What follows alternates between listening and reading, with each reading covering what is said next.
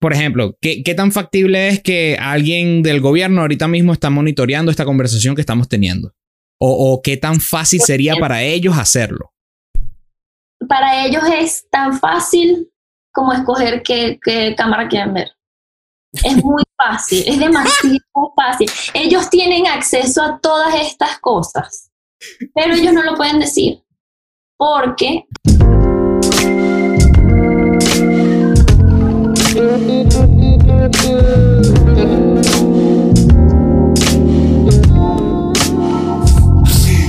Bienvenidos, damas y caballeros, a Más 58, episodio número 29. Tengo que admitir que es segunda vez que estamos grabando este intro porque yo no sé qué me pasó, tengo nervios este, al respecto de, de- la invitada que tenemos el día de hoy. Em, qué pena, en serio. Eh, Valentina Montero, bienvenida al podcast. Sí se pudo. Sí se pudo. Mira, pero tenías tiempo sin hacer un doble intro, Pablo. Sí, ya, ya hacía falta. Pensé, pensé que te habías acostumbrado a esto de podcast. tú sabes que eso es, eso es tradición. eso pasa en el 30. Sí, todavía hay 29. Exacto, todavía hay chance. chance. Todavía hay chance. Valen, bienvenida al podcast. Este, qué bueno tenerte por aquí. Em, para toda la gente que no te conozca, em, cuéntanos un poquito de quién eres, qué haces y qué te hace feliz. Esa es la pregunta de, de Chiqui Esa es que la- la repito ahora a todo el mundo. La pregunta Ajá, del esa, esa- esa es la mirada que espero de todo el mundo cada vez que se le pregunte. ¿Qué, ¿qué te hace también. feliz? Se queda que- Pero sé, sé que me hace feliz. Ah, Eso es bueno, bueno. buenísimo. Eso es lo más importante. Yo soy Valentina. eh, yo estudio Internet of Things y esta carrera se divide en varias, esto, o sea, tú puedes estudiar varias ramas. Yo escogí la de Cybersecurity. Soy venezolana.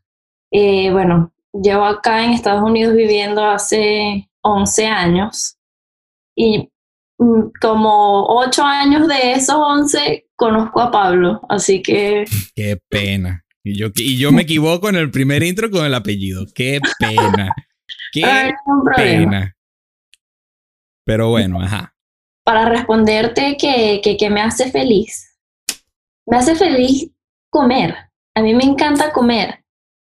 Pero disfruto mucho comer con gente que, que yo quiero. Salir a comer con mi mamá y mi papá, o salir a comer con mi novio, con mis amigas, es lo que más me gusta. Activo. Me gusta esa respuesta. Por fin alguien que, que la tiene ahí lista para... A la mano, A la la mano. Sus prioridades dónde van. Y Valen, ahorita mismo estás estudiando, ¿cierto? Sí, estoy estudiando, ya estoy en el último semestre. De, Sí, de ciber... Ciber... ¿Qué? Cybersecurity, iba a decir. Sí, es Internet of Things, se llama la carrera, pero la rama es. Cybersecurity o ciberseguridad en español. Y más o menos de qué trata eso para la gente como yo que no habla ni el inglés ni el español. Bueno, Internet of Things es, son, eh, bueno, es la conectividad de todos estos dispositivos inteligentes como Alexa o las luces LED que son inteligentes o bueno, cualquier, el, el termostato este, el Nest, la conectividad Ajá, de sí, todas sí. cosas. Sí, cualquier cosa que tú tengas en tu casa que puedas conectarla al teléfono o a una aplicación, eso se estudia en Internet of Things. Esas son the things of the Internet.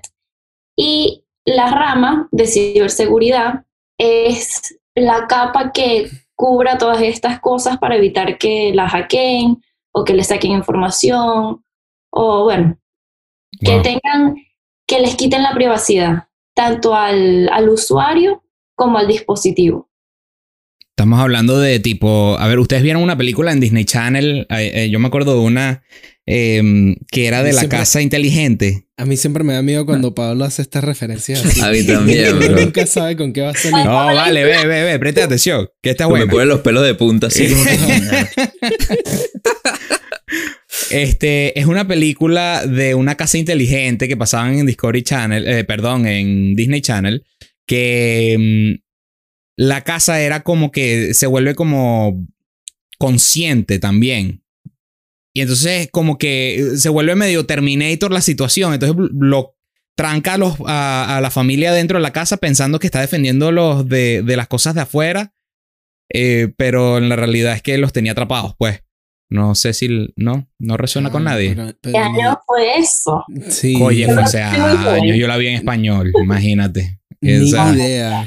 Hace unos buenos ¿Y cómo 12, se- 13 años. ¿Cómo se llamará esa película? No tengo la más remota idea. Si la encuentro, la voy a poner. Voy a poner un póster en algún lado en el video.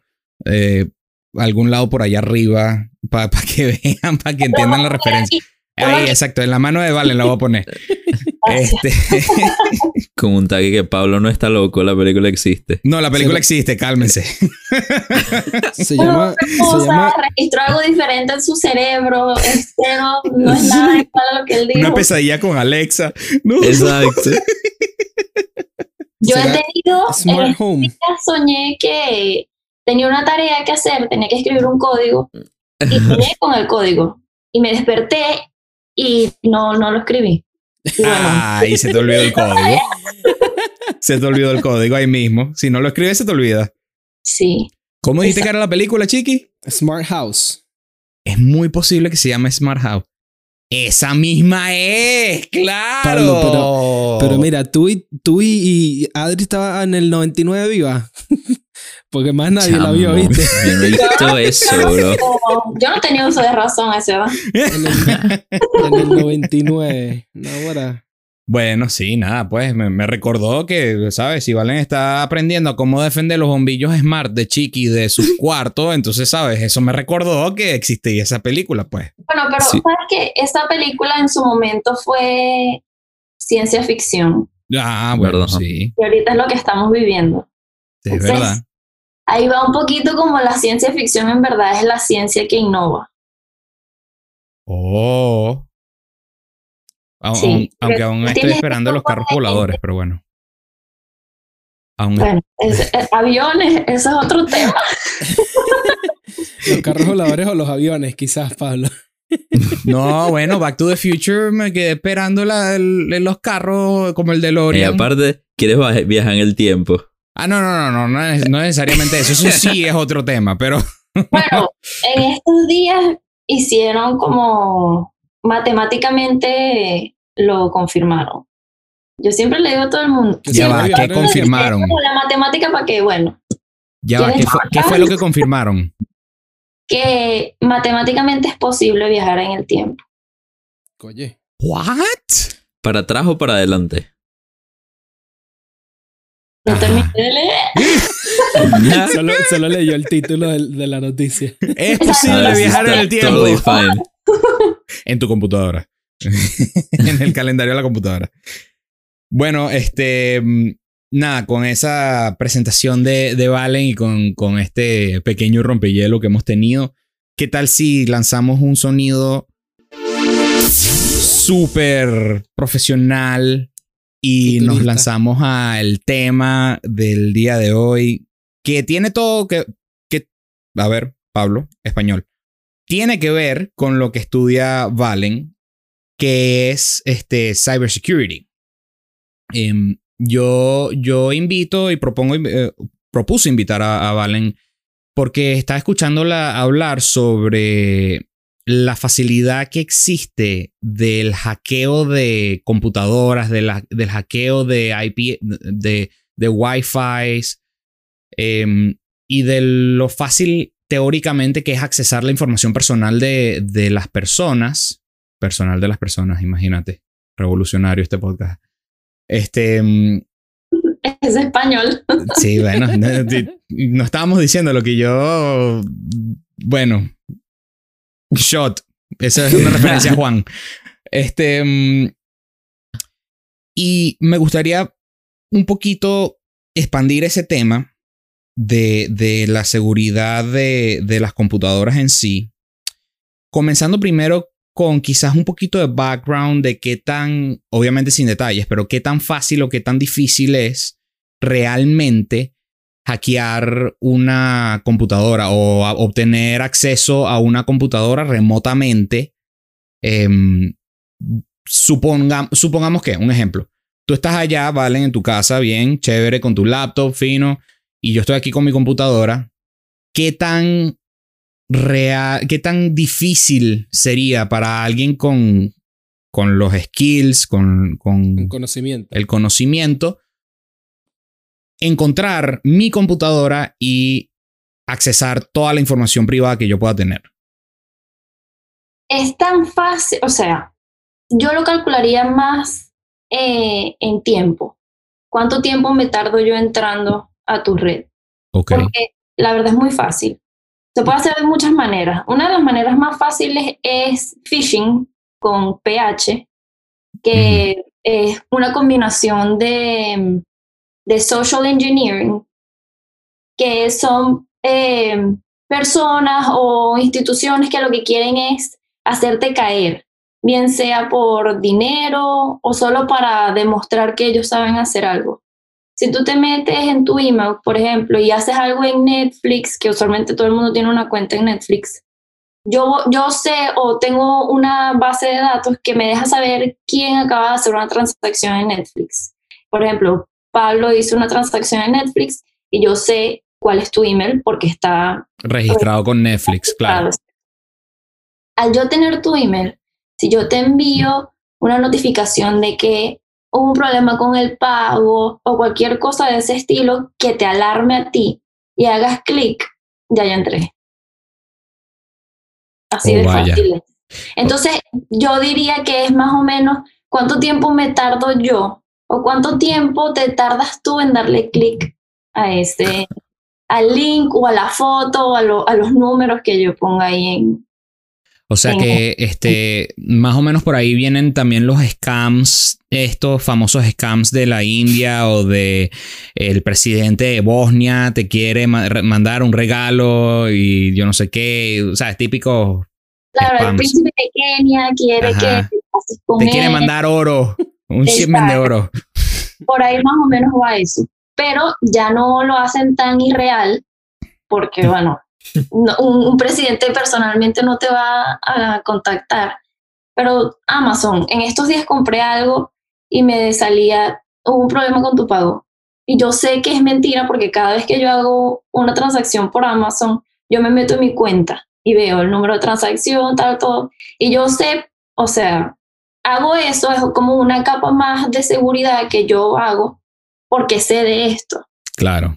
Pero la gente que no sepa son, son muy fáciles. Vulnerables, por, por no decir fácil, te vas a incriminar tú solita. Bueno, es que la vulnerabilidad se le aplica es al, no tanto al usuario, sino al equipo que estemos. Ah, ok. Ok, Sí, o sea, sería, en inglés se diría un easy target. ok, Una persona de 60 años claro. que no tenga mucha interacción con una computadora, eso es un easy target. Sí. Ok. Este. mm, Wow, ok. Y bueno, de, o sea, es que hay varias, varios estilos. Yo puedo- Entonces está phishing. puedes hacer phishing, Ajá. eh, que es uno. Em, puedes hacer este, bueno, no lo recomiendo, no lo hagan. Esto es un disclaimer. Porque muchas cosas que encuentren. Ah, pero el phishing sí lo podemos hacer. Bueno, al final nunca dijo que cómo se hacía. O sea, tienes que accesar a la cuenta de Netflix de alguna manera, ¿no? Tienes que tienes hackear a Netflix. información más allá. Exacto. No ok. es, ay, mira esto. Pero, por ejemplo, si, si Pablo está haciendo estas, estas transacciones o se mete en Netflix y esas cosas en un Starbucks que tiene el Wi-Fi abierto, ¿ok? Yo me puedo meter ahí con mi computadora, uso mi hotspot porque no me voy a poner ahí en un Wi-Fi abierto. Pero si yo uso un programa que se llama Wireshark, yo puedo ver todo el tráfico de información de todas esas personas. Y por ejemplo, puedo ver el de Pablo, ¿ok? Y no me aparece los credenciales como la contraseña y esas cosas, pero sí puedo ver el, el email. Entonces esa es una manera, estar ahí sentado esperando. Eso se llama listening. Estar ahí esperando que algo pase y agarrar la información. wow. Otra manera que es muy popular en los hoteles. En, la- en lo- en los hoteles hay computadoras que en verdad ya uno no usa tanto porque si vas a viajar a algún lado tú te llevas tu computadora. Pero la gente que no se lleve su computadora necesita usar la computadora del hotel. Ujú, Y hay una- algo que se llama un keylogger ujú. es pequeñito parece un USB, puede ser hasta, no tiene que ser hardware, puede ser un software. Yo tengo uno en mi computadora para un proyecto que tuve que hacer y lo dejé. Y estos keyloggers, ah, eh, o sea, ellos guardan todo lo que tú escribas. Ujú. Cuatro números, diez números, po- un testamento, lo que tú escribas ellos lo, lo guardan. Entonces, si tú entras a tu cuenta de banco con tu email, eh, lo, lo más, lo, como que mm, el, el red flag es el email, porque casi siempre está el email y está Y luego la contraseña. debajo. Claro. Entonces, si yo veo, ok, pablo arro- arroba gmail, y abajo veo una serie de números, ok, este va para acá. Copy este paste. Sí, también se puede, hackear no es solamente entrar a algo que tenga una contraseña. Pero, por ejemplo, si tú le pones ese, ese keylogger, no tiene que ser el de hardware porque se nota. Pero si tú pones el de el software y se lo pones a la computadora de tu novia, tú ves ahí todo. Tú después te envías eso y ahí está todo. Y es un peligro, porque Qué ahí está el dilema si quieres ver lo que está o no. Porque no, no es que sea, o sea, todo el mundo siempre relaciona eso como con una infidelidad, una cosa así. Pero si te va a comprar un regalo, te arruinaste tú mismo la sorpresa. O sientes que estás rara, pero me te va a comprar algo y no sabes. ¿Ves? Sí, viéndolo desde el punto de vista inocente, este, te, te estás saboteando a ti mismo. Sí, Estás, sí. estás saboteando tu propia relación. Y sabemos que Valen sabe todos sus regalos. Sí, ya lo ella sabemos. Está clara. Ella está clara. ¿Cómo, se, ¿Cómo que se llama tu novio? Le, le mandamos un saludo. Juan Carlos. Juan Carlos, saludos, mi No, hermano. nunca la sorprenderá, Juan Carlos. Él sería la última persona que yo. Yo Ah, me le bueno. sé las contraseñas porque él hace su- sus cosas, me dice, ay, va a abrir esta cuenta no sé dónde, y bueno, y le digo, pongo una contraseña más, más Una fuerte. contraseña de verdad, please. Ah, ahorita, ahorita que dices eso, ¿sabes que Google ahorita recomienda claves fuertes?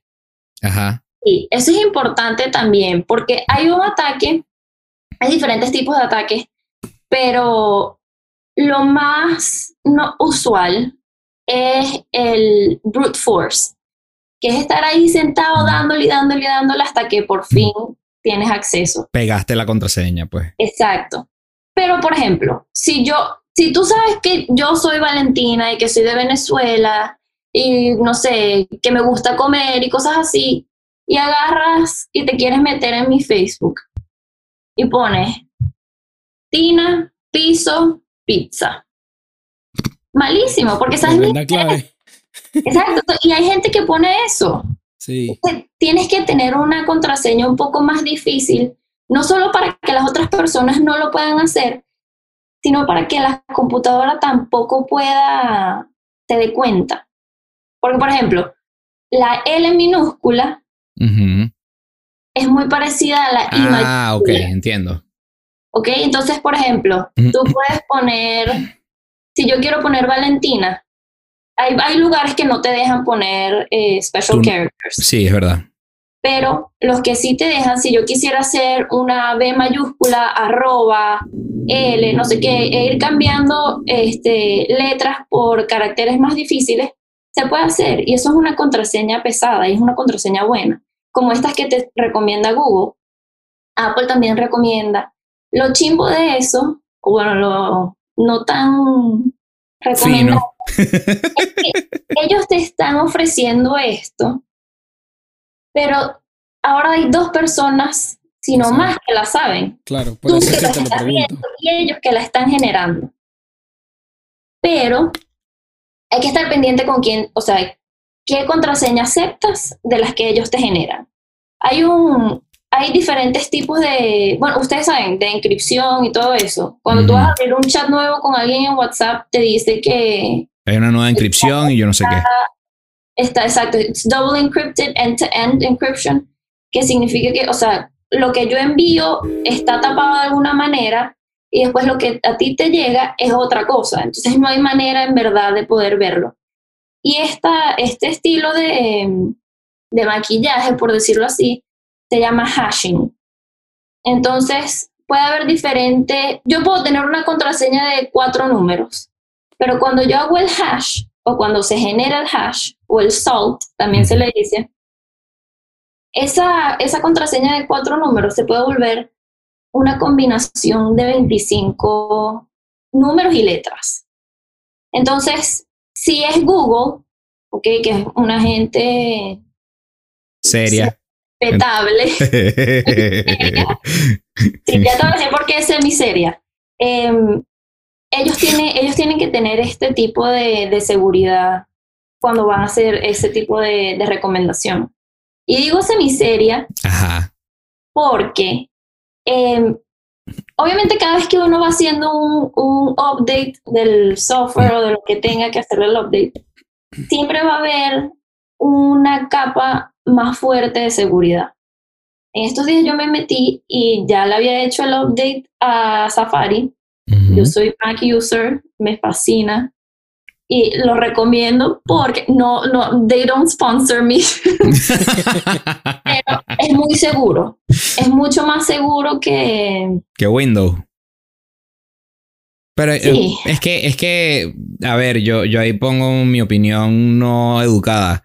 Este, el Mac user, en la población de, de, de personas que compra una computadora Apple es mucho menor a la población de personas que tienen una computadora Windows.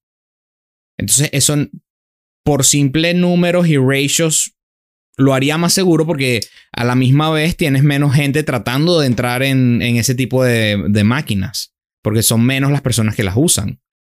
Sabes que el sí, mercado es como pescar en un lago versus pescar en el mar. O Total, sea, es, es lo que quiero decir. Más, es más como lo que lo más accesible son las computadoras que traen Windows instalado. Entonces tú puedes tener una computadora que cuesta 500 dólares, que tenga Windows, que corra Windows, una HP, cosas así, Lenovo. Uh -huh. O puedes tener una Mac que corre iOS, que cuesta cerca de los 2 mil dólares. Uh -huh. Entonces yo creo que es más algo de, de dinero. O, o de, de algo popular, porque capaz la primera computadora que, que todos nosotros tuvimos corría Windows y no estaba tan popular Mac. Sí, claro, claro. Ahora, bueno, con el iPhone, yo creo que dio, abrió, le abrió las puertas a toda otra gente, ¿me entiendes? Que antes tenía otro tipo de teléfono como un BlackBerry. Ey, ey, ey, ey, no te metas con mi BlackBerry, ey, ey. No te metas con mi BlackBerry. Pero, pero uh, yo creo que es, es, sí, tienes razón. Es, mm.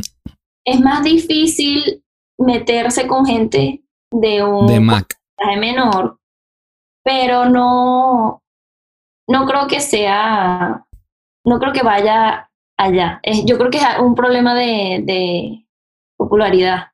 Ok. Para, para terminar la idea, de lo del software que hice, del update que hice, salí arriba al lado de, del, del link un escudo. Y yo, por curiosidad, me metí a ver, porque pensé que me iba a decir como que esta página está bajo HTTPS, está segura. Y no, para mí fue una locura ver que esta, esa página en la que yo estaba estaba protegida contra Google Analytics. Wow. La gente de ah, Google bueno. A mí como un número. Que sí. ahí es donde la gente dice, porque yo pensé en comprarme unas Oreos. Solo lo pensé y me apareció en todas partes. Ajá. De eso te están tapando, de ese tipo de algoritmo. Claro, de el, el, el ad mark, ¿cómo se llama? El ad choice ese que es un, una pesadilla.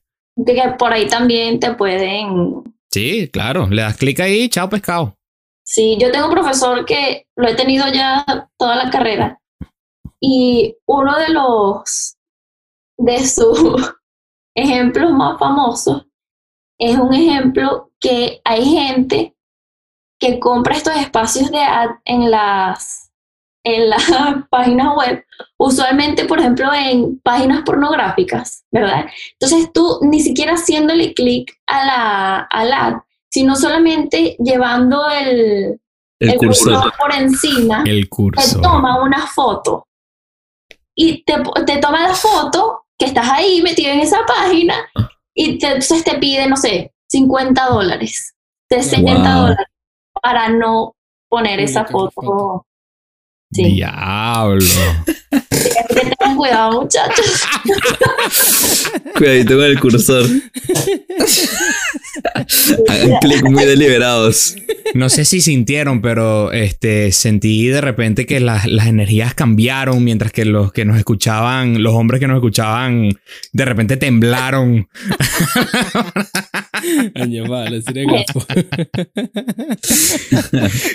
Año, vale. Ok. Mira, vale. Dime. Una preguntita que me dio curiosidad. Por ejemplo, ponte que los malhechores instalen un keylogger.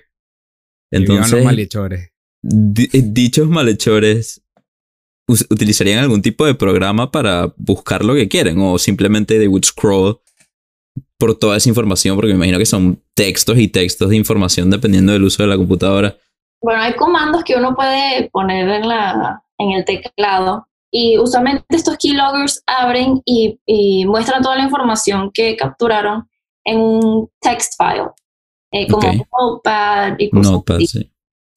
Tú, tan fácil como Control Find, Ya. poner un keyword, puedes, puedes encontrarlo. Easy peasy. Porque- Listo. O sea, la idea del keylogger es, la gente lo puede dejar ahí, tiene mucha capacidad. Ujú. Tiene mucha capacidad porque en verdad cada keystroke es información. Pero también depende del tiempo o de la cantidad de personas que quieras atacar. Si solamente yo te quiero atacar a ti, por ejemplo, yo pongo el keylogger en la computadora de Tony y espero, no sé, 30 minutos, que dejó la computadora sola, lo puse, volvió, escribió ahí unas cosas, después otra vez lo saqué y ya tengo la información que quería. Y si no la tengo, Lo I'll try otra it vez. again. Claro. Si hay gente que lo deja, no sé. Imagínate ir al hotel más caro de la ciudad en la que estés, Claro. ponerlo ahí, ese pocotón de ejecutivos, de, bueno, quien sea, porque hay muchas personas que son mayores, que no tienen tanto conocimiento con las computadoras y hacen lo que sea, donde sea, como sea. Una mina de oro. Eso sí. Pero no lo digan con una sonrisa, ¿vale? Sí, no jodas. bueno, o sea, no hay mejor ejemplo que cuando le hackearon el, el email, no me acuerdo a cuál de los dos fue, si a John Podesta o a, o a a Hillary, que A Hillary fue, creo. Sí, la contraseña era password. Imagínate tú. No vale. Qué crack, ¿Cómo ¿eh? no te metes ahí? O sea, No vale, pero algo como tan fácil como eso. Eso es ¿Cómo- como tres no tiene sentido cómo ese tipo va a poner esa clave. por viejo. Por viejo. Porque Coño, vale. Porque son personas que no tienen ningún tipo de conocimiento. Ah, password, password. Por, ignorancia, por. por... Por viejo. No, chico, por, por viejo, coño. Boom. De una. No jodas. Chubaca. Mira, vale.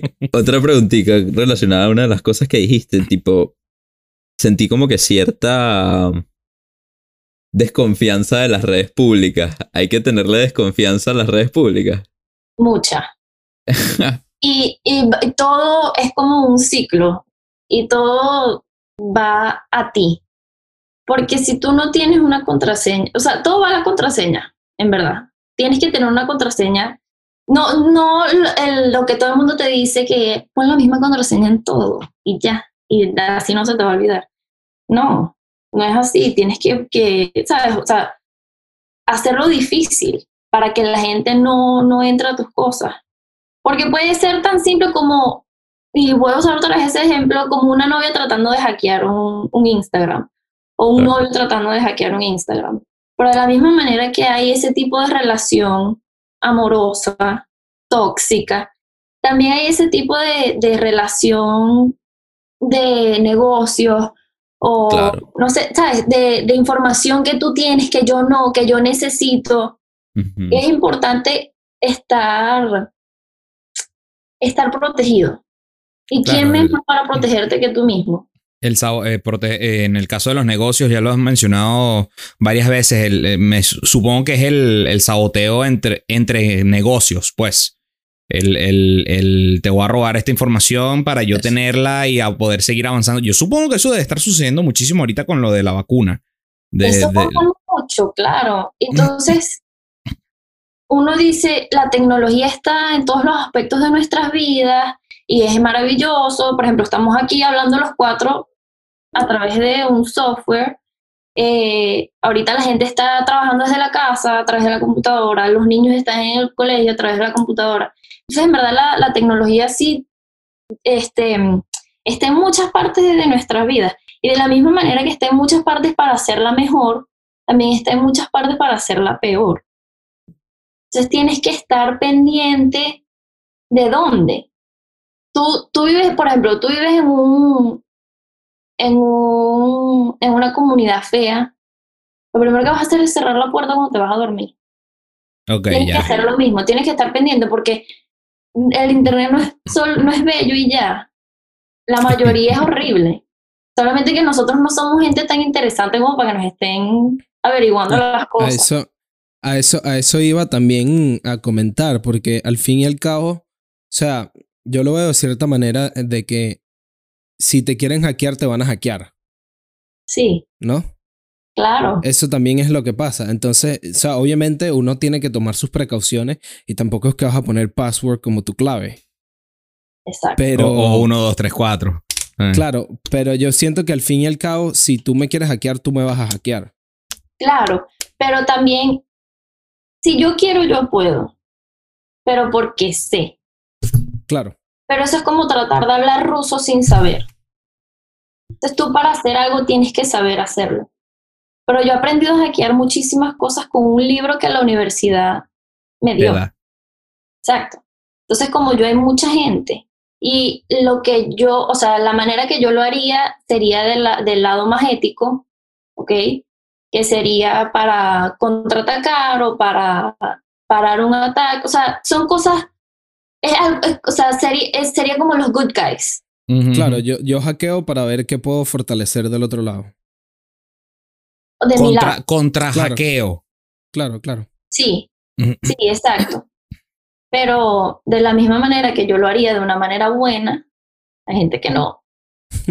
Hay gente que está ahí. Bueno, ah, hubo un, un ataque muy famoso que se llama, el estilo de ataque era Denial of Service Attack.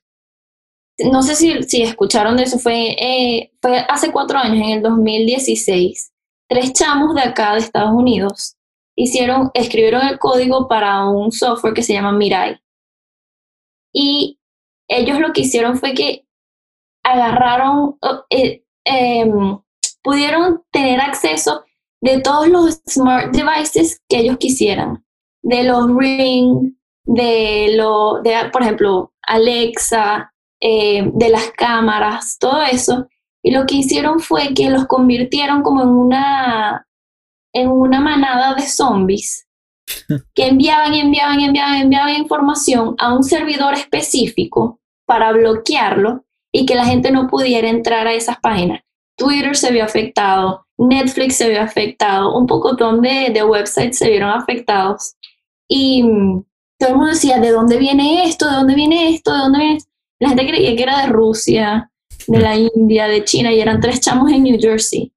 Y ellos hicieron esto para, porque creo que estaban como peleando, ellos jugaban Minecraft. Entonces Eso es estaban, DDoS. ¿cómo? Sí, hundidos. DDoS. Ajá, un den- Ajá. denial of service, solo una D.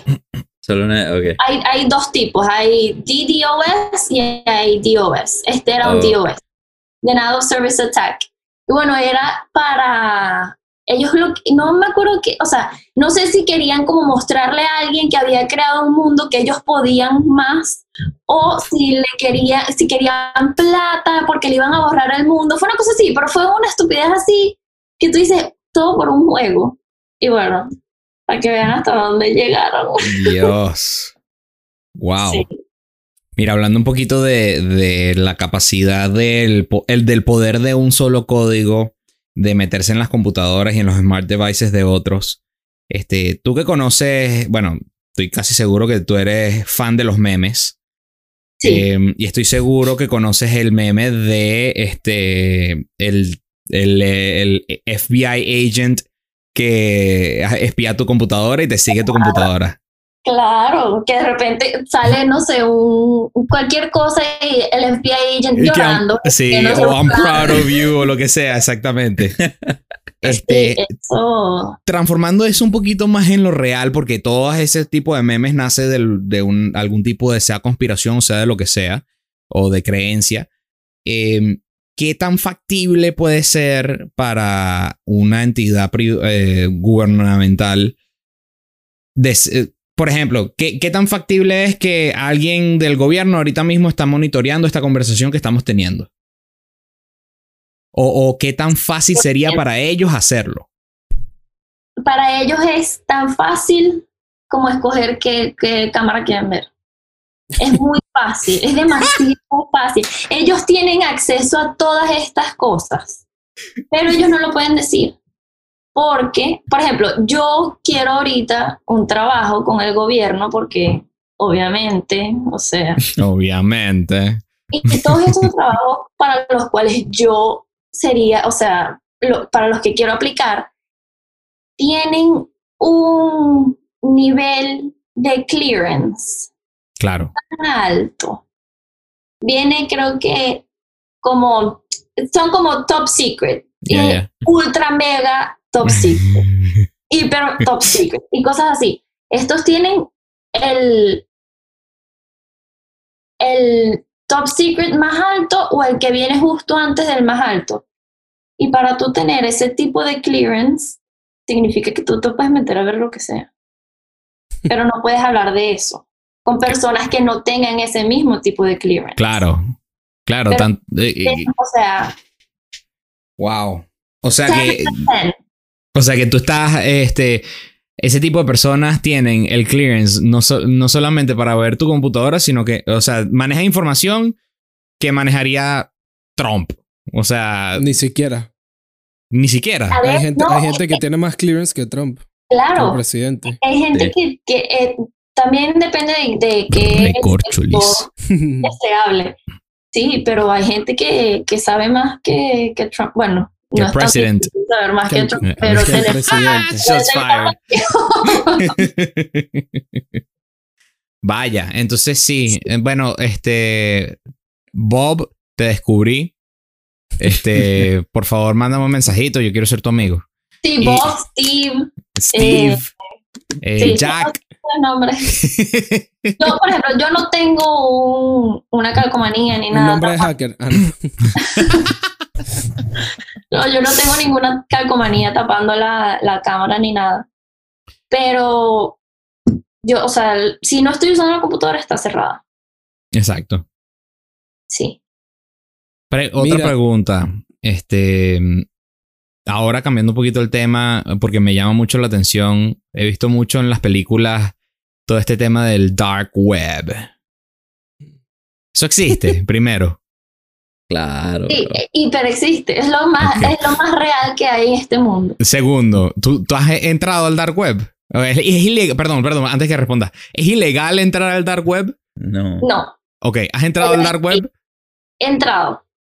¿Y qué es esa? ¿Qué es? No sé qué es. Es, un, es cuando pones el, el Google Chrome en Dark Mode. en incógnito. Es, es cuando tú, tú terminas, tú, por ejemplo, tú buscas algo en Google y bajas, que aparecen varias O. Es la segunda. De la segunda en adelante. Exacto, ya en la segunda en adelante ya Yo así estoy que. La segunda. ¡Ah! Me No, no, no, trolean. mira. la supieras que en verdad todo el mundo ha visto como ese esa infografía de el iceberg Ajá, sí, que claro. tienes the tip of the iceberg que es donde eh, lo- todo lo que busques en Google o en cualquier servidor así lo que aparece sin que tú bus sin que tú metas una, una contraseña eso es the tip of the iceberg así. Lo que viene debajo del iceberg, ¿ok? Se llama el deep web. Y mucha gente confunde el deep web con el dark web, pero el deep web es todo lo que tenga un segundo credencial, como por ejemplo Instagram, Facebook, Gmail, todo lo que necesita una contraseña es, deep web. El dark web es Mm. todo lo que está debajo del agua, del iceberg, que tú no ves. O sea, la mayor cantidad de, del internet es dark web. Y ahí hay de todo, lo que tú quieras y lo que no quieras. Para entrar ahí, se usa Tor, que es una llave, que es como una llave maestra. Tú entras ahí y bueno, ahí hay transacciones de cualquier, por ejemplo, venden este, cuentas de PayPal que tengan 5 mil dólares, te las venden en 100. Eh, puedes conseguir droga, puedes conseguir armas, em, Qué locura. órganos Qué locura. pornografía de cualquier tipo. O sea, es lo, lo peor de lo peor está ahí debajo de Te lo todo. propones probablemente gente. Sí, ¿Cómo? claro. Si te lo propones probablemente gente. Totalmente. Sí, es una de las cosas que, que se venden. O sea, es que me da como miedo decir todo esto. Pero tú ahí puedes encontrar pornografía infantil. Claro. Puedes encontrar human trafficking. Ujú. O sea, tú, eh, como quieras, del tamaño que quieras, de la edad, todo, todo lo puedes encontrar. Cualquier tipo de droga, este, cualquier tipo de arma, sea legal o no. Puedes encontrar, hacen, hacen unas, ah, pues órganos, lo que sea, información también, porque, bueno. Pero hacen como una, un Subasta. mystery box. ¿Una qué, perdón? Ah, sí. Mystery box. Tú puedes comprar un mystery box. Entonces tienen diferentes rangos. Tú puedes comprar de 10 dólares y te puede llegar un peluche. Pero capaz si pagas una más, te puede llegar un dedo de alguien cortado. Te puede- cualquier cosa. O sea, es que no, no te imaginas la cantidad de locuras que hay ahí. Es horrible. Y, Yo no es, es- cuando, es que cuando dices esto, siento que es como un, un buscador, es un anti-Google. Es un. Sí. Anti-sense Google. Exacto. es, es- es el anticristo de Google, pues. más o menos, porque tú en Google buscas, no sé, Cualquier cosa. sí, Eh, sea, La, tra- la traducción de más 58 en inglés. Eh, o sea, cualquier cosa, pues. Exacto, pero después en el dark web buscas, no sé, con qué, bueno, no es que ni lo voy a decir porque eso No, no diga nada. No diga nada. No, es, es, es- eso es otro tema. Eso incita al ocio. Horrible. Diablo. Yo me metí ahí, eh, yo en la universidad hay una clase que se llama Ethical Hacking. Y bueno, Cool. ahí uno va aprendiendo y te van diciendo varias cosas y no sé qué, y esta es una de las cosas que se estudia el dark web. Y te- te- ellos entran contigo, es como algo guiado y va más o menos como... Hay gente que, que se mete a cada rato solo para, para averiguar o para ver qué hay ahí, pero yo entré con unos amigos de la universidad y bueno, horrible. Yo no, yo como tal, o sea, yo no usé mi computadora, yo no, no fui la que entró, pero estuve ahí cuando se entró y se vio. Y es horrible. Qué locura. No lo hagan. No lo hagan. Ahora una pregunta que si me permites que te toque hacer de que te quiero hacer de este tipo. Es como cuando tú te metes, por ejemplo, en Tor. ¿Es una sola página web o hay como varias páginas webs? ¿Y tu experiencia fue con una página web en específico o cómo funciona eso? O sea, ¿es un solo directorio o como que hay varios directorios? No entiendo mucho eso. Hay, hay varios. ¿Tú te has metido alguna vez en 4chan? Sí, Ok, va más o menos así. ok. Hay diferentes categorías, estilos, cosas, entonces tú vas viendo ahí qué es qué. y es un, a- un, un Amazon anti-Amazon. Es como un Amazon chingo. Un anti-Amazon. Pero es que le Amazon pregunto, porque si alguien quiere comprar algo de ahí, no sería tan chimbo para ellos, pues. Ah, bueno. Todavía no te sigo mucho. Porque capaz es porque mi entendimiento tipo esté súper chimbo al respecto, pero yo pensaba que Thor era como un explorador. Sí, pero tú te metes ahí, ¿verdad? Y Ujú. hay diferentes categorías. Imagínate como Google. Ok. Entonces tú entras y buscas, no sé, lo más sanito sería una cuenta de PayPal. Aparecen como varias opciones. ¿Me entiendes? Sería parecido, sería parecido al- a Reddit, pues. También. Sí, más o menos. Tienes como diferentes threads y vas ahí buscando, desglosando qué es lo que vas a querer, como, o sea, porque no todo es comprar ahí, ahí puedes ver otras Claro. cosas. Ahora mi pregunta es más como que cuando tú te metes, tú pones www. punto una Dark página. web- Darkweb.com. No, no digo en Toro, o sea, Como, como Google. o, o tú entras automáticamente a algún tipo de buscador y ese buscador es como que tu interfaz al resto de todo lo que puedes encontrar por ahí. Sí. Es así, ok. es como tu llave. Es como tu llave a estas páginas web que son satánicas. No es, no es que, no es que tú, o sea, digo como Google porque tú puedes buscar ahí cosas y te aparecen diferentes. Ese es tu, tu search engine.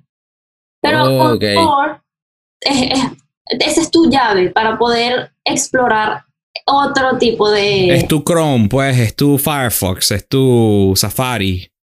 tu, es tu, Es tu llave, exacto. Es, es tu para- llave. es tu puerta para entrar a eso.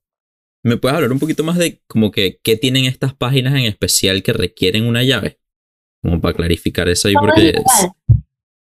No, es- pero... No, o sea, ¿por, por qué necesitas Tor para acceder a estas páginas web y no puedes sea, acceder a estas páginas web en otras palabras, yo no puedo acceder a esas páginas web a través de Google. No. Ok. Y se hace de esa manera porque como nada de ahí es, ile- es legal, necesitas... Es, es un, es un mecanismo de seguridad. Ya. O sea, al final de todo es una capa de seguridad para cubrirse de que no los encuentren en la jungla en la que están haciendo algo o cosas así. Porque no, no es para todo el mundo. No, obvio. Y la gente que se mete ahí, no es, o sea, no es gente como... Como uno, pues. ahí en la universidad Tiene- intentando tiene- ver. Exacto, esa gente tiene un... They have a purpose. Right. Se meten porque están buscando algo. Hay gente que se mete porque quiere ver y averiguar y, y saber qué hay. Pero la mayoría de las personas se meten ahí para adquirir algo. Y necesitas estar cubierto porque si no, tú no vas a buscar un órgano por ahí en Google así por así. Una gente normal va, hace su, su, Chequeo médico, todo ese Se, se proceso. descarga Tor y su, su cosa, va al doctor. Esta gente no. Esta gente es por la mala. Y obviamente no quieres que la gente sepa que Tony está buscando un corazón. Imagínate. se. Entonces yo ahí digo y pregunto a la vez que digo, curiosear por esas áreas del internet yo creo que es un peligro. Esto es both una pregunta y un statement. Sí, Porque por más que seas irrastreable, tipo, te puedes encontrar con algo o te puedes meter en algo en lo que capaz se te haga muy difícil de salir. dónde lo hagas. Ok, Porque si tú te metes, por ejemplo, yo, yo tengo mi computadora, es una Mac, yo les conté, pero yo uso mucho Linux. Yo, entonces, yo tengo un virtual machine que tiene un IP diferente al mío. Entonces, si hay algún virus o alguna cosa dentro del, del virtual machine, a No mí no me peo. afecta. Hay mucha gente que lo hace a través de estas cosas porque no es el mismo IP, pero también se puede hacer- usar un proxy diferente que te cambie el IP o o un VPN tal vez. sí también. Para allá iba yo con una pregunta sobre la efectividad de los VPN. Hay varios, hay diferentes. No, Hay no, no. yo sé que hay varios y sé que más bien eh, tengo entendido que el la misma Mac tiene en, en tu sección de Wi-Fi, tú puedes poner tu propio VPN ahí, puedes poner tu propio. IP y todo ese, todo ese cuento. Sí, sí. Pero digo, la efectividad de eso, o sea, ¿de verdad eso te defiende de alguna manera u otra? El cambiar, ¿qué es lo que cambia el VPN? ¿Qué, qué, qué hace? El VPN te abre una como otro camino, porque VPN es Virtual Parallel Network. Entonces abre como, si este es tu, tu computadora, tu red, ¿verdad? Hace así. Entonces es otro canal que abre, que puede ser clandestino, o por ejemplo, yo tenía uno en mi teléfono y yo me metía en Netflix, pero no podía ver algunas series. Porque mi VPN era, estaba usando, creo que estaba, no me acuerdo de dónde era, pero eh, creo que era como de, del Caribe, una cosa así. Entonces era un parallel network a través del Caribe. Entonces no me dejaba ver a mí las cosas que estaban disponibles acá en Estados Unidos. Y eso significa que eh, Netflix eh, de- determina que esa conexión viene del Caribe, no de Estados Unidos. Exacto. Ahora, O de Si tú- cualquier otro lugar. si yo estoy, si, si volvemos a la historia del principio en la que tú estás en el Starbucks, con tu, te metes en el wifi del Starbucks, este, y está Valentina con su capucha en la esquina, escuchando a ver quién está, quién está metiéndose en las redes. Si yo tengo el VPN ahí, ¿eso me serviría de algo o realmente no? Realmente no. Porque Eso, eh, porque, porque eso para mí es uno de los usos que se vende el VPN. es que tú lo puedes tener para, para hacer creer a la gente que estás en otro lado. Pero tú estás bajo el wifi de Starbucks. Claro, Pues y la persona que esté ahí. Paralelo, pero Exacto. tú estás ahí. Y nada te, o sea, tú puede ser que no estés conectado ni siquiera a la de Starbucks en verdad. Porque hay, hay, there's a chance que Valentina, que está atrás tomándose su café, Con la capucha. un, un Wi-Fi em, similar al de Starbucks, que diga Starbucks piso Weston o algo así, que yo lo hice y tú estás conectado ahí. Tú te estás usando mi, mi hotspot, pero tú te metiste ahí en el mío y yo puedo ver todo lo que tú haces. Claro, y yo te pregunto eso porque la mayoría de las, de las propagandas o de los, de los ads que hacen los mismos youtubers, ah, agarra ExpressVPN y protege tus datos. Claro, pero siento que eso viene más hacia si alguien se quiere meter. eh, o sea, si no están dentro de tu misma red, por así decirlo. Eh, sí, es, no es, o sea, el VPN te abre más puertas a ti que lo que te, te, Asegura. Que lo que, que, lo que le cierra a los demás. mucha gente usa el VPN, por ejemplo, en el, en el trabajo, porque ahí hay páginas bloqueadas, pero con el VPN tú puedes meterte en YouTube, por ejemplo, que esté bloqueado, te puedes meter por YouTube, pero tú estás usando el, internet de la compañía. Entonces ellos pueden igualito, o, o sea, no, no al mismo nivel que si estuvieses en la red de ellos, pero no, no te cubre 100%. O sea, que realmente el único uso del VPN es para cambiar de dónde estás viendo la red, básicamente. O sea, para ver el show de, de, de Netflix que pasan en, Cambia- en cambia Inglaterra. como, como el, your scope cambia. Claro, pero de todas maneras alguien se puede meter y, y agarrar toda tu información. Lo único que no pueden saber es dónde estás. creo. Exacto. Los, los medio confundes, pero. No, pero el que quiere saber lo va a saber. O sea, No, Claro. claro, ya, ya eso lo Si es suficientemente pero- bueno, sí. Pero lo que, lo- a lo que yo voy es que siempre te venden esta idea de que, ah, protege tu información con el VPN. Pero realmente, o sea, lo- la información sería en ese momento el ¿dónde lugar estás? que estás. Y Exacto. ya. your location. Pero de resto, todas tus claves y tus cosas no los estás protegiendo, ¿no? No. Eso es lo que yo entiendo. Ahora, te hago una pregunta. ¿Tuviste el show, el documental de Netflix de Social Dilemma? No. El que no he visto. No, aún. no me hagan spoilers porque lo quiero ver. pero no, pero si nadie lo ve, ¿para qué somos amigos? Sí, Chamo, hacer- doy exámenes la semana que viene. Mira, Valentina, yo les mandé ese documental hace como dos semanas y ellos ni vieron el mensaje. ¿Puedes creerlo? Yo no lo he visto, pero porque es que sé por dónde va. Sé de qué hablan. Sé Claro. que, que, que un clic define lo que te muestren. Yo, porque lo estudio y porque, bueno, Claro. eh, como Google Analytics. Por eso es que, por eso es que se me ocurrió el, Por eso es que se me ocurrió mencionar el, el, el documental, porque comentaste lo de Google Analytics. Pero si nadie lo ha visto, ya ni quiero hablar de eso. No, pero es interesante. sé de lo que hablan. Porque sí, sí leí unas cositas por ahí. Pero yo creo que es para la gente que no, no esté muy clara en todas estas cosas. Ujú. Para los viejos. No, fíjate que no. Oh, Dale, no, no, ya, ya llevas insultando a los viejos todo el podcast. Dale. Esa gente ya es- estamos hablando de. Ya caso perdido. Ya. Yo no. Está chévere porque ahorita, bueno, como tenemos esta situación mundial, mucha gente ha, ha empezado a revisitar los, los, los documentales. O sea, bueno, empezamos con el de eh, Tiger King y hemos Oh. ido así avanzando y El avanzando. de Jeffrey Epstein que estaba buenísimo. increíble. Me, soy fan. Bueno, cosas así de, que, de estas cosas de como de Jeffrey Epstein y todo eso puedes encontrar en el dark web.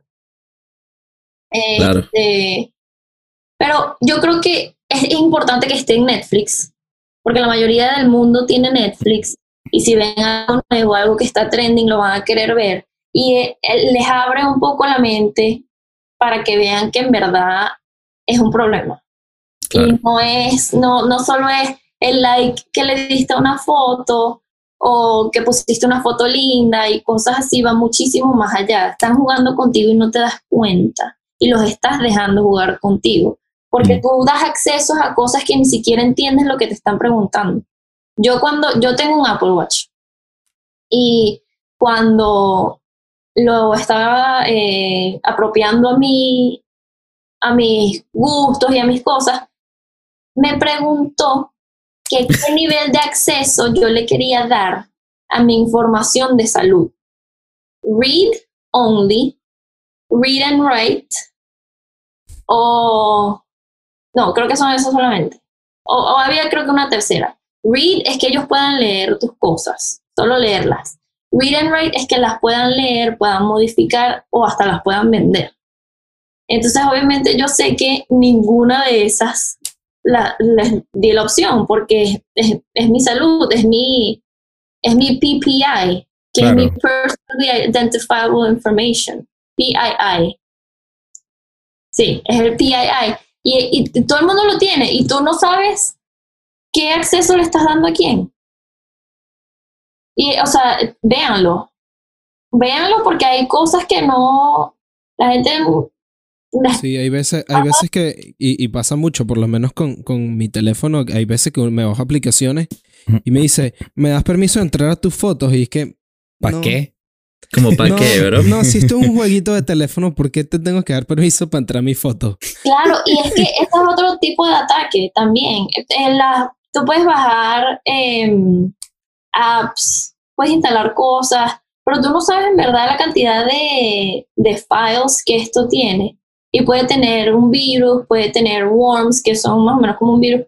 Este, puede tener muchas cosas y ellos solamente quieren ver tus fotos y, y usar tus fotos para otras, otro tipo de, eh, intercambio de información que se llama steganography, que ellos alteran eh, em, el código binario de tus píxeles para enviar información escondida de esa manera. Mierda. Entonces tú estás involucrado en cosas que ni siquiera sabes. Yo quería Bueno. hacer mi tesis de eso, pero mis compañeros no me dejaron. Bueno, no, señores, gracias, gracias por venir al último episodio del podcast, porque más nunca me voy a meter en una computadora. No no, le tengan miedo, no le tengan miedo, solo estén pendientes de sus cosas. Sí, solo es inteligente. Mira, y una última cosa, porque ya, ya Pablo quiere terminar el episodio, como te diste No, yo jamás. Este. el, hace, bueno, hace poco no, todavía creo que sigue el, el, el escándalo con, con TikTok. No sé si estás Con familiarizado con sí. el tema. Sí, Y no sé qué Pero sabes al respecto. Es ¿O qué chimbo porque va. Siempre hay rumores. Y yo creo que, O conspiraciones, puedes darle el nombre que es. Claro, pero es que no es una conspiración si ya lo proba, lo, ¿sabes? Si ya está. Eso. Ese, ese tema, Ajá. es- eso que tocaste me dan una llaguita, pero esa es otra conversación. Ajá. Ajá. es, o sea, había un problema de seguridad con TikTok, porque creo que, lo que los, los que lo hicieron fueron unos chinos y habían unos breaches de, seguridad. Musically, creo que era antes y, y, Era y- Musical.ly. y eso estaba abierto y, y todo el mundo podía ver la información de todo el mundo como si fuera una, Exacto. una fiesta patronal. Y dijeron, yo, TikTok, hago esto. Y a los Estados Unidos no les gustó porque, bueno, tenemos bastante gente aquí, la mayoría de la población usa TikTok. Y, des- y dijeron, vamos a, a- no vamos a permitir que TikTok se use acá. Entonces después salió una noticia que decía que eh, Microsoft iba a comprar TikTok, cierto. Entonces se vuelve más, no de quien tenga. O sea, eh, eh, No, no, es qué información ven, sino quién la tiene. Exacto, no es qué tipo de, de, información se esté leaking, sino el, dueño de eso. Y obviamente van a darle permiso a una compañía estadounidense, ¿ok? Que, hello Bill Gates, todo lo que está pasando, que a los chinos. Y yo entiendo eso también, porque que le creen más a alguien de acá que a un chino, porque, o sea, lamentablemente es un poco sospechoso, pero también es medio culpa del user. Porque si estás 100%. dejando que todo... si- tú, al final, ¿quién ha leído de verdad aquí de ustedes tres? Nosotros cuatro, ¿o qué? El, el Terms and Conditions. Ah, no, ya yo he ¿Qué es firmado, ya yo he firmado mi, mi alma a 10 compañías distintas, ¿no? Claro, entonces tú dices que ladilla y le das accept. Y tú no sabes lo que estás aceptando ahí. Y además es que es largo. Largo, dale, Sí. scroll, scroll, scroll, Te puedes scroll. imaginar si es así de, o sea, es, es muy denso, porque hay muchas cosas que ellos discuten. Un día que no tengan nada que hacer, si les interesa esto, pónganse a leer a lo que están aceptando. Es una locura. Eso si tú, si tú vas a una aplicación y le das accept all terms and conditions, o sea, Vendiste tu información. Regalaste, porque ni siquiera ganaste nada al respecto. no Sí. estás ganando plata. Pero sabes, sabes que lo, lo que a mí me, realmente a mí me, me preocupa realmente de, esa de eso es que tú estás Realmente. aceptando... Ah, bueno, pues... Re- re- pero realmente. Estaba ordenando mis ideas en mi cabeza, déjame en paz. No, no está bien. Este, que tú estás aceptando y realmente le estás, le estás dando el control y ellos pueden cambiar esos terms and conditions y siempre los cambian con todos los updates vienen nuevos terms and conditions y uno acepta los nuevos terms and conditions Claro, y pero hay ahí veces que está- algunos dicen como que y me reservo el derecho de hacer lo que a mí me dé la gana Claro, pero cada vez que ellos lo cambien, te tienen que dejar saber. no claro claro pero igualito tú no lo vas a leer Sigue- exacto, tú sigues aceptando. Porque tú no te vas a quedar sin Instagram porque cambiaron sus tú. privacy rates o lo que sea. Imagínate. quién le va a dar like a mi foto Exacto, como yo voy a ser influencer de trajes de baños venezolanos, o sea, ¿cómo dejo de serlo? La gente no, la gente va a aceptar, o sea, no hay, es que ese, ese, es la gente, Ya, ya nos tienen, es que ya nos tienen en la. donde nos querían donde nos querían. Claro. Nos tienen en el. ya te controlan, la gente dice, "Ah, yo no me voy a dejar poner la vacuna que quiere poner Bill Gates, eso tiene un chip, eso me quieren controlar todo. Mariela, ya te controlan. mira tu chip aquí Exacto, o sea, Eso me recuerda a, a la famosa vacuna del flu que en mi universidad fue como que, ¿sabes? O te pones la vacuna del flu o no vienes más a la universidad. Y me dan como que el fact sheet y era como que seis páginas de fact sheets de la vacuna y yo como que, marico, firma ahí, ponme esa mierda y ya, me morí, me morí, ¿qué pasa? man? yo, me la, yo me la había puesto todos los años hasta que, bueno, ya mi pediatra me dijo, tú estás muy grande para venir al pediatra y ya tengo más que no me la pongo. Qué fuerte. Pero es más o menos, va, o sea, así como una vacuna, tú tienes que aceptar, tú aceptas y ellos te vacunaron. Yo me quería poner fastidioso, le empecé a preguntar a la enfermera, ay, bueno, ¿y qué pasa si por ejemplo yo no me la quiero poner? Y la enfermera como que, bueno, todos nos la ponemos. Y yo le pregunté, ¿y tú te la has puesto? Bueno, no, es que yo estaba de vacaciones y no me la he puesto. Yo, mm, mm. Pero solo por joder, solo ya te vi porque, escapándote. solo porque me fastidia que me obliguen a hacer cosas. Pero. Irreverente. Bueno, señores, y de esa manera hacemos mega transición al juego de televisión y de podcast y de radio de favorito de todas las familias de Latinoamérica. Chubaca pregunta. Bienvenida a Chubaca Pregunta, Valen. Este, el propósito del juego, la meta del juego es bastante sencilla.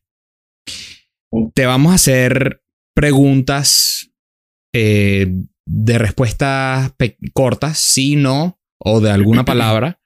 Em, y tu misión va a ser responder la mayor cantidad de preguntas posible en el periodo de tiempo de un minuto. Ok, bastante preguntas. Eh, verás que se hace más corto de lo que piensas. Ok, Yo Entonces, cuento las preguntas hoy día. tú las cuentas. Ok. Entonces, déjame, voy a buscar las preguntas. Qué pena. ah, sí. Yo soy la de la respuesta. Sí, tú eres la de las respuestas. Sí. tú, la- tú se la- buscar yo pongo el tiempo, tú pues. se la- tú se la lees Sí, a. Tony. Vale. Este, esta edición es yo especial. respondo. Este es flipped. Flipped. Ok. Apenas cargue. Bien, muy bien. Entonces, con un minuto en pantalla, comenzamos cuando me digan go. Tres. Coño, casi la cago. Tres, dos, uno, ya. ¿Te sentirías culpable matando a un zombie? No, ¿Los grafitis son arte? sí, ¿Crees en el free will? no. ¿Cuál es, el su- ¿Cuál es un superpoder que siempre has querido tener? Teletransportarme. ¿Una persona famosa que te gustaría conocer? Elon Musk. ¿Te parecen buenos los colegios unisex? No, soy víctima. Si un niño está raspando en el colegio, ¿culparías a los padres? No, al profesor. ¿Qué puedes hacer ahora que no podrías hacer hace un año? Estar más tiempo en mi casa. ¿Crees que una persona de 18 años es un adulto? No, ¿Crees en los extraterrestres? obvio. ¿La tecnología nos ha- hace más conectados o más desconectados? Depende de a quién le pregunten. ¿Tú crees que los músicos de hoy se convertirán en los clásicos del mañana? Claro, Bad Bunny for Life. Tiempo. ¡Hecha! ¡Qué buen término eso! Porque amo Bad Bunny. 12. 12, 12 12. preguntas. Sí. ¡Bravo! ¡Eh! ¡Bravo! Y si te dice- No, no ganaste, qué pena. El récord Pero, pero llegaste a 12 preguntas, lo cual está increíble. ¿Quién, tiene el récord? ¿O cuánta, cuánto ha sido lo máximo? Nada competitiva, chica. El récord. El récord. Si no mal ¿Quién? recuerdo, creo que lo tiene Soara. Tiene un boque, pero eran como. O si no lo tiene Juan Andrés. Es, debemos de chequear los récords una vez más. Pero Sí. sí. el récord creo que son 16 ahorita mismo. Y lo tiene, lo tiene Soara, porque Ah, Juan hizo 14. Ah, bueno, ahí está, pues, listo. Sorry. Qué pena. Bueno, Qué pero pena. eres- Sí, estás Sí, ahí. vale. Estás Vale, ahí. de- Debemos hacerte una pregunta más. ¿El bowling es un deporte? Coyi, se tardó mucho. Ay, Bueno, ay, ay. buenas noches.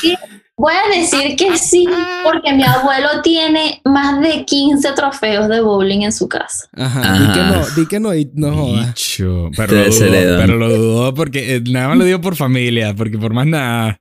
Un compromiso familiar, bro. Sí, mira, el, el bowling es un deporte, pero una pregunta eh, que no es tan importante, pero que igual me gustaría hacer. ¿Por qué no crees en el free will? Mierda, bro, pero si quieres un episodio. Oye, pero es que me, me tiras que no con tanta confianza tengo que saber por qué. A mí me No gustó. creo, no creo en el free will porque tú escoges alguna de las opciones que te dio la sociedad. Entonces, Vaya. en verdad, nunca estás haciendo lo que te da la gana. Yep. Y de esa manera les hacemos redirección al episodio de El libre albedrío y la conciencia artificial, este, que fue uno de los primeros que hicimos con Tony, creo que es el 3 o el 4, una cosa así. Que ya lo, lo hablamos también y lo debatimos y estuvo muy divertido. Bueno, señores, muchísimas gracias por escuchar el día de hoy. Si nos estás viendo en YouTube, gracias por todo el apoyo que nos dan. Este, les pedimos que por favor se suscriban al canal y compartan este podcast con sus amigos, que es la mejor manera de la cual nos pueden apoyar. Vale, muchísimas gracias por haber venido. De verdad que espero que la hayas pasado bien, que te hayas entretenido Sí. con la conversación. Este, Sí, gracias a ustedes por la invitación. Estaba nerviosa, emocionada, pero bueno, me así, encanta. soy, así soy yo todos los episodios. Fue increíble, ¿vale? Sí, lo hiciste muy bien, no te preocupes. Este- estuvo muy interesante toda la conversación, de verdad. Gracias. Sí, en verdad, gracias por escucharme porque no tengo tanta gente interesada en estos temas. Entonces, siempre los hablo conmigo. Nadie me escucha. Eso pasa. O, o, por ejemplo, mi mamá que, bueno, siempre me, me apoya en todo y me dice, ay, ¿qué hiciste hoy? Y yo, bueno, hice esto, aquello, no sé qué, lo voy explicando y me se queda así. No, no, no entiende sea, nada, pero bueno.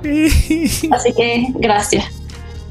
Bueno, y de esa manera, damas y caballeros, nos despedimos. Bye bye.